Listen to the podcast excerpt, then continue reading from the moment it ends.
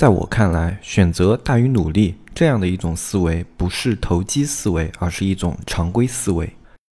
一片叶子可以遮目蔽日，一番良言可以醍醐灌顶。我们在前方披荆斩棘，希望后来者一帆风顺，共享商业智慧，共享创业成功。欢迎收听本期纸木淘宝内训。大家好，欢迎收听本期不客观、不中立、不严谨的大型娱乐经验淘宝分享节目。我是永远红不起来的黑泽。今天要跟大家聊的一个话题呢，来源于一个听众朋友的提问。这个听众朋友呢，在跟我们社区交流的时候，他说有一个问题想要问一下我，然后让小安转达给我。然后小安跟我说，这个听众朋友他问的呢是，如果他想要做一个长期成功的商人，那么他最应该关注的自身的特质应该是什么？也就是说，他应该。该锻炼自身的哪一方面的才能，才能够在生意场这么一个环境下长期的存活下去？是眼光呢？是他的执行力呢？还是他的运气呢？还是他的资金呢？还是他的一个人脉呢？这些点很多。就我们做生意的时候，我们关联到的点其实是非常非常多的。我以上提到这些点都是你在做生意就必不可少要去接触这些点，你自身的资源或者说你自身的一些才能、一些特质都会成为你生意中的一些要素。那么在我看来，生意中最重要的一个要素是什么？其实我个人觉得应该是你的决策力，因为决策力是你执行一切条件的基础。那有的人可能对决策力这样的词有点。不直观啊，感觉比较模糊。那么我们换一个更加通俗的讲法，如果你想长期的以一个生意人的身份生存下去的话，那么你最重要的就是去做选择的能力。因为长期做生意人和做生意其实是两个概念。有的生意呢，你是可以一辈子做下去，就跟上班一样的，类似于你去开一家早餐店啊，或者说你开一家金店这样的一些小的店铺呢，我们平时也管它叫生意。但是这这样的一些生意呢，它是可以做一辈子的。如果这个市场需求它还存在，那么你就可以一直做下去。比如说早饭店，大家都要吃早饭，那么不管你是网络支付还是实体支付，它作为一个早饭店这样的形式，它是。永远存在的，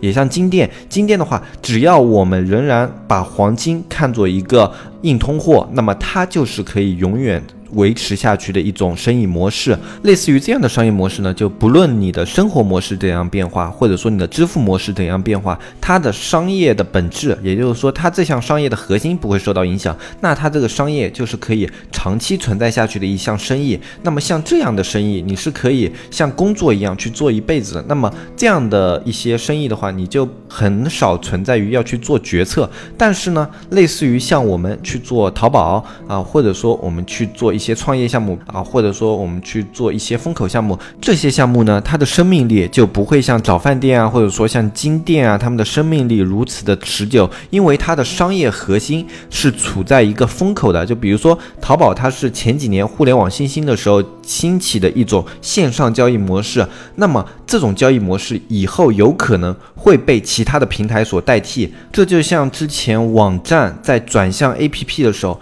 有很大一部分的网站他们。做了一个很明智的决策，就是说马上去移动端开发自己的 APP，而我们明显可以感受到那些及时转型向移动端的网站，他们现在依旧很滋润或者说很健康的存活，而那些在那个年代没有选择向移动端转型的人，他们在移动端。基本上在他们介入的时候，移动端已经有了代替他们的那一些 A P P 存在。也就是说，后来他们在介入这个市场的时候啊，他们就非常的吃力，以至于他们最后慢慢的就消失出了我们的视野。其实对于淘宝来说也是一样的，像之前的时候，有很多的淘宝店铺，他们都是很注重 P C 端的一些操作的，P C 端的搜索啊，以及 P C 端的一些流量的获取啊，他们很多都是注重 P C 端的操作。但是呢，在移动端转转型的时候，他们没有及时的回过神，没有用移动端那些操作方法去操作自己的店铺，以至于当移动端的大流量来临的时候，他们的店铺没有赶上那一波，或者说他们最后的流量没有能够向移动端完成一个转型。我们都知道，移动端现在的流量占比非常的大，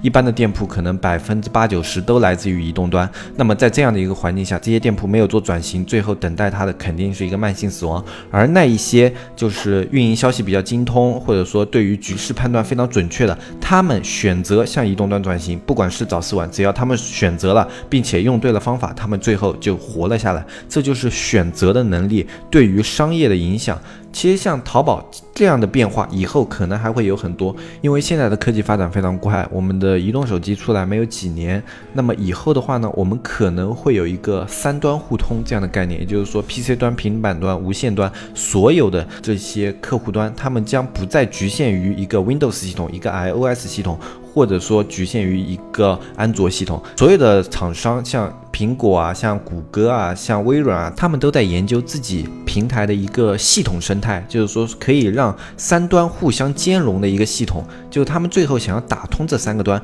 那么他们的目标是仅仅局限于此吗？我觉得他们最终的目的就是以后的科技不论怎样的发展，他们的系统都能够实时的适配到最新的科技形式上。比如说以后我们可能会有全息投影，或者说我们可能会有类似于像虚拟现实这样的技术。那么当这样的技术来临的同时，他们这些巨头就想要把自己的系统及时的适配到这些客户端上。那么作为我们来说，如果以后出现了这样的技术，我们当然也要有一个思维上的转型，我们也要去做选择。这就是我们在做这种比较前沿的商业的时候，必须要有的一种思维模式。就好像，如果你当时没有做一个 PC 端往手机端的流量转型，那么对你来说损失是非常大的。那么以后如果再出现这样的转型，如果你不做选择，只是维持自己的现状，那么以后你还是会蒙受这样的损失。有一句话，我相信大家一定都是听过的，那就是选择要大于努力。这是在商业中流传的非常广的一句话，但是呢，有很多人就抨击这句话，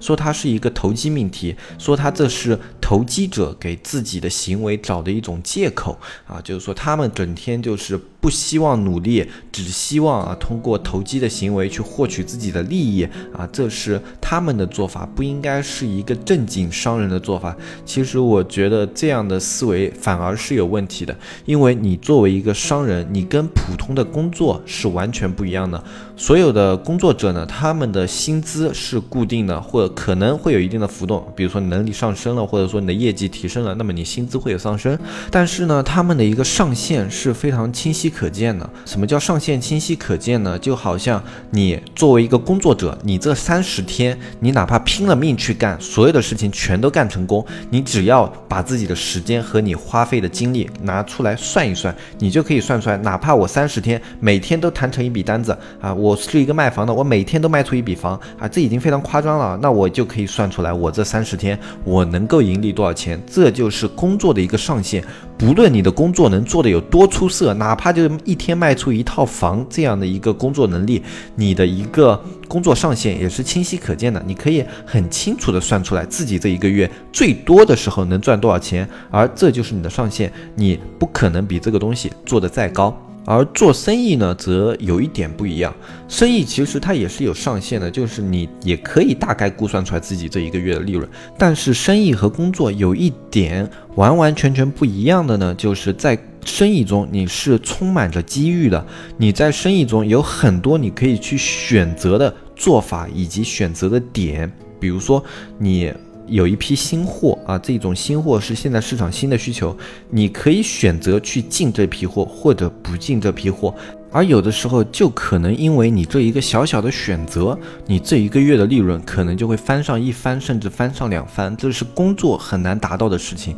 但是在做生意的时候，它是有可能的。尽管概率也不是非常的高，但是它是有可能存在的。这就是生意和工作本质上的区别，它有一个选择的余地，而能够做出选择，就是生意人最基本的一个能力。类似于像我的话，我平时在做一些项目的时候，需要一些合伙人。那么我在选合伙人的时候，有一个很重要的标准，就是这个合伙人他对事情的决策速度。像我身边的合伙人的话，他们一般对于事物的决策都是非常快的，最快的呢就非常的夸张，比我还要快。我个人的话，可能就是半天或者一天的时间可以做一个决策。那么我身边的合伙人呢，最夸张的一个就是他喝一口茶的时间就可以做一个很重要的决策，可能这个决策接下来会花费他几十万甚至上百万的一个资金，那么他也只是一口茶的时间，他就可以做出这样的决策啊！这是我身边所有人里最恐怖的。那么我身边里面最慢的呢，也就比我慢一点，他。两天到三天这个时间，绝对可以把一个比较重要的决策给决定下来。像一般小的决策我们就不提了。那么我们这里讲的都是比较重要的决策。如果超过这个临界点的话，就是说超过三天去做一个决策的人，我一般就是在后续就不考虑跟他合作了，因为这样的人呢。它会拖慢你整个项目的进程，有很多时候，特别是我们现在去考虑的一些项目，都是一些风口项目嘛。风口项目的它的变动是非常大的。那么如果去做一个决策需要这么长时间的话，两个人还需要讨论哦。那两个人讨论之后，可能花的时间就远远不止三天。那么在这样一个时间点的话，对于风口项目来说，你可能会错失很多机遇。所以我在挑选合伙人的时候，一个非常重要的指标就是你的决策速度够不够快，并不是一定快的。就是最好的。你在决策快的同时，你要对这项事物有一个清晰的判断，而判断力就是我去衡量这个人的第二个标准。类似于我那个喝一盏茶就可以做一个决策那个朋友呢，他虽然决策做得非常的快，但是他只要在一盏茶的功夫就可以给你很清晰的分析清楚啊，他为什么决定做这个项目，然后他对于这个项目的预计投入是多少，然后他认为这个项目的成功率有多少，然后为什么要去做啊，他会很清晰的就用这么一点时间帮你逻辑给整理出来啊。有的人可能会觉得这样的人非常的夸张，非常少见，但实际上。这也是他被他的整个环境啊所带出来不得不做的一个修炼吧，就等于说对自己的一个锻炼，因为他所做的项目全都是那种。极度风口的项目就不是非常风口的项目，他就不做的啊。这个项目可能你听都没有听过，就正常人听了以后，哇，你这什么傻逼玩意儿，有什么好做的？那这不是傻子才会干的吗？啊，就类似于这样的项目，然后他要去在这样的项目上做决策，所以他的决策速度一定要非常非常的快，而且一定要很短的时间就要把这些项目最核心的点给分析清楚。他需要有这样的能力才能去做这样的事情啊。当然，这个合伙人现在已经没有在合作了，也正是因为他要做的是。事情和我的性格和我的一个能力啊是有冲突的，因为我说过了，我做决策至少还是要至少也要半天嘛。那么在这样的一个时间呢，他会觉得我慢了啊，那么没有办法。而且我个人的话也不太喜欢做特别风口的项目，因为特别风口项目呢风险性特别的高，而且投入一般要非常的大。我还是比较喜欢做一些前沿一些的项目，就相对来说我可以看到它的稳定性，然后呢我也可以用我快速的决策从中获取利益。的那些项目啊，我才会考虑。那么像他那种太快节奏的，也不是适合我的项目嘛。每个人也要根据自己的能力来做选择，这也就是做生意人在做选择的时候第三个点，自己能不能去做这样的选择，你也需要清楚。像我跟那个合伙朋友做了一次项目以后，我就基本上再也没有找过他合过项目，他也没有找过我，因为我们彼此都知道我们的项目是不适合对方的，不对对方的胃口，也不对对方的性格。那我们有了这一层的了解，那我们也就非常清楚，以后不会再浪费时间涉足对方的项目，因为这样子的话，对于自己来说，很明显的就知道这大概率是一个愚蠢的选择，那肯定就不会去做它。其实呢，选择这个点，它不光体现在生意上，我觉得选择也是生活的基础啊。怎么说是生活基础？有的人可能对于自己生活中是否在做选择，他都没有概念。这么样吧，我们就打一些非常简单的例子，我们自己。你在生活中最简单的例子呢，那肯定是终身大事。就当你需要去结婚的时候，你对于一些安排性的东西，你会不会有反抗？类似于你是主动去相亲还是被迫去相亲，这两者之间就有截然不同的差别。主动去相亲的人，他是在选择自己的配偶；而被动去相亲的人呢，他往往是在被安排自己的配偶。这样子。我就会觉得这两种人群，他们的选择能力是截然不同的。主动去相亲的人，他们一般都是具有清晰的思路以及一个很明确的目的性。像这样的人，他做生意一般失败的概率也不会太大。而那些经常被安排着去做什么事情的人呢，他们一般都欠缺选择能力，而且对于别人的选择没有一个反抗性。他不会觉得哦，你给我安排的人是怎么怎么样的啊？我不做了解，就是说你安排了我就去。这边父母说他们家里怎么怎么样很好，然后他们家里也说，哎，你这边怎么怎么样很好，然后你们两边就见一下，然后就开始了你们自己的相亲。然后你在自己相亲之前没有对这个人有过任何的一点的了解，而且也不是冲着他身上某一样的点而去相亲的话，那你的目的性不够明确，你自主性不够明确，那你就是一个类似于选择能力缺乏的人。类似于这样的性格和这样的一个环境呢，你就就是。不是非常适合做生意的一个环境和性格，在这样的环境之下，你对于事物的决策力、判断力以及你的选择能力，我觉得都是相应有所欠缺了。有人为什么说，哎，你为什么能用结婚这一个点就去否认他做生意的能力？因为我觉得婚姻它本身就是人生最重要的一个选择之一，而且婚姻跟生意是比较像的。可能我接下来说的会显得有一些功利，但是就我看来，它是这样的。婚姻的话，它其实就像你是在找一个长期的合伙人，这个合伙人他可以负担掉你生命中一些力所不能及的事情。比如说，这个对方可以负担啊你在经济上的一些不足，或者说负担你在能力上的一些不足，或者说负担你在生活上的一些不足。这其实就跟我们做生意是很类似的。我们为什么在做生意的时候有很多人经常要去找合伙人？一个就是对方可能拥有你不具备的能力，另外一个就是和他在一起，你可以减少自己的风险。其实我们婚姻也是这样的，两个人在一起，你应对一些突发事情的能力往。往往要比一个人要强，这也是婚姻的目的之一。那么，婚姻还有一个很重要的一个作用呢，就是做资源的整合。把两家人的资源整合到一家，然后这一家人的资源呢，接下来可以再进行分配，然后你们去寻找更好的一个呃对方的家庭，然后再进行整合，传到你们的下一代。其实虽然这种说法非常的功利，但是其实就是很多中国现在婚姻的现状。我不能说这样的现状是不好的，我觉得这样的现状嗯是合理的，而且是从古至今都是非常合理的一个存在，因为所有人都要为自己的后代做考虑。那么。当你的思维够成熟以后，当你不仅仅是因为爱情去结婚了以后呢，那么这些点基本上都是你需要去考虑的点。在婚姻这件事情上，我们除去一些特殊因素，比如说一些啊就在一起时间非常长、感情非常浓厚的人，他们就是没有任何物质目的，纯粹的想要结婚。那我非常佩服这样的人，这样的人他也是有自己的自主选择能力的，他是因为自己的精神需求，然后去选择结婚这一件事情，这是一件非常了不起的事情，就好像。像我之前说，我有很多朋友，他们对于物质需求非常的淡薄，而且他们能够在自己的精神世界活得非常的快乐。那么在结婚里面，单纯因为爱情去结婚呢，也就跟我这些朋友他们的精神境界是一样的。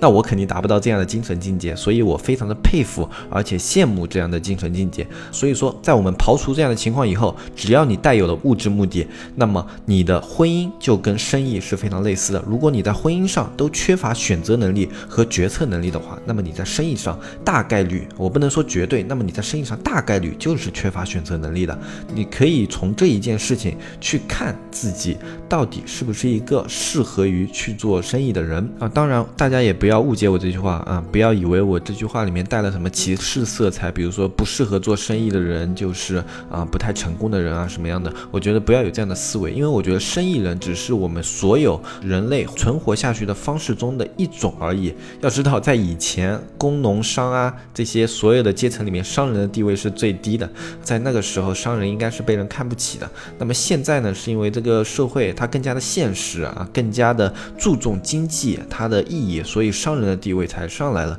所以说不适合做生意，我只是单纯的去陈述这个事实。前面我们也说了嘛，认清自己的能力以及做出合适的选择都是很宝贵的品质。所以说，及时的认清自己适合做什么，不适合做什么，对你自己后面去发展是非常有好处的。像我也有一个朋友，他是画画的，他在所有领域都显得非常的迟缓，或者说甚至说有些愚钝。但是呢，他在画画这方面就是非常非常的有才能。他在高中之前没有受过任何的学习，或者说一个很系统的一个教学，他就可以画出那种很好的透视效果和一些非常好的一些色彩搭配啊。那么在那个环境下呢，他却不受到自己家里人的认同以及赏识。当时在高中的时候嘛，因为那个时候整个学习环境非常紧张，我们当时又是一所重点高中，然后当时他的父母是认为你都已经到这个重重点高中了，你一定要寒窗苦读，去考一所好的大学才是一条正确的路，有出息的路。但是他当时没有，他是自己非常坚决的扛住了家里人的压力和威胁，以自己的意志转到了艺术班，然后在艺术班里面进行了两年的一个美术学习。当然，他最后因为一个真的是学习成绩非常的差嘛，然后只考了一个比较一般的艺术大学，啊，我也忘记名字的是什么了。就当时考的不算是特别好，不是那种重点艺术大学，但是也是一个艺术大学。然后最后呢，他现在毕业了以后，他靠画画，真的就是依靠画画方面的能力，现在作为一个自由职业者，啊，自由插画师，然后现在有着非常不错的一个盈利能力。他在一个状态比较好的时候，一个月甚至半年的一个收入，要比一个小工作室、小公司的收入都要高啊！因为之前在同学会啊和那种线下聚会的时候，啊，跟他吃过饭聊过一下，然后也实地的去他的工作室玩过啊，然后确实就他现在整体啊一个业务量啊什么都是非常不错的。然后我觉得他当时那个抉择绝对是对的，因为以他的成绩，就我们不是说嘲笑什么的嘛，因为成绩本归就是有好有坏的嘛。那他当时如果去选择学习这一条路，我相信他日后的发展是非常局限的。但是他及时的认清了自己的能力，然后认清了自己在哪一方面是更加优秀的，所以说他最后